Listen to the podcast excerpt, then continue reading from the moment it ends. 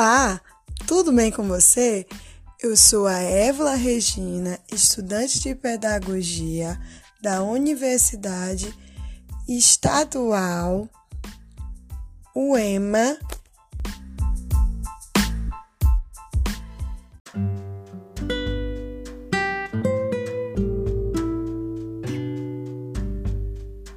Do Maranhão, campus Bacabal. No podcast de hoje, nós vamos falar sobre os impactos sociais, econômicos e culturais da pandemia.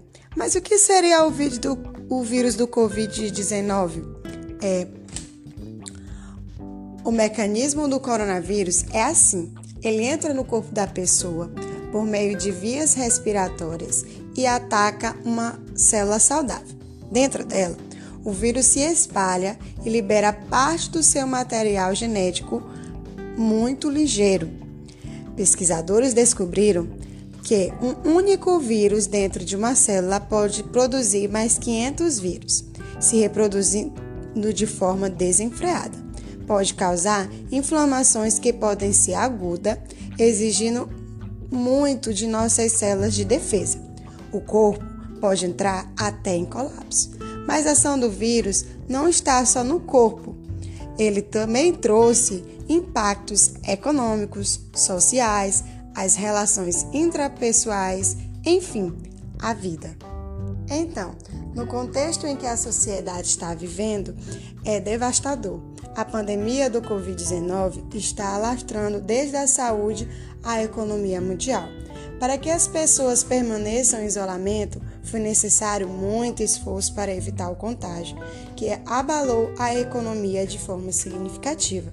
As crises econômicas surgiram em grande quantidade e refletindo a vulnerabilidade dos desempregados e dos autônomos trabalhadores informais. Uma pesquisa do Sebrae mostra que essas são algumas das adaptações que as empresas têm feito para enfrentar esse momento de isolamento social, que seria o serviço de entrega e o escritório em casa.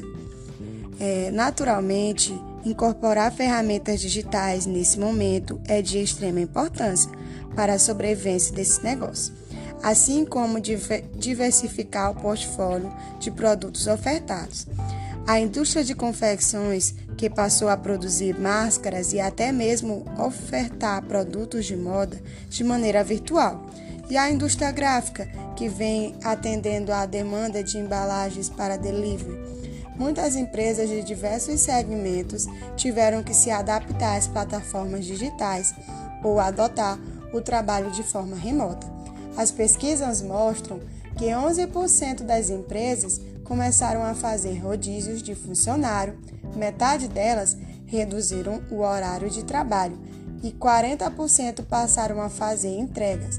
O levantamento ouviu cerca de 500 empreendedores dos segmentos de indústria agropecuária, comércio e serviço.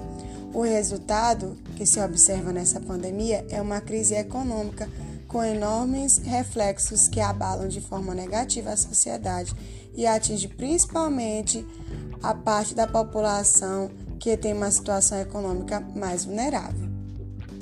É importante ressaltar que outro setor afetado no cenário pandêmico é os impactos culturais e sociais. Mas o que seriam os impactos sociais e culturais? É tudo aquilo que está ligado em relação à convivência e à rotina da sociedade. Ou seja, é, aconteceu a mudança no ambiente de trabalho, no ambiente de estudo e no ambiente de entretenimento, que antes, em sua maioria, era feito de forma quase que totalmente presencial, agora é feito é, quase na sua totalidade de forma remota ou de forma híbrida.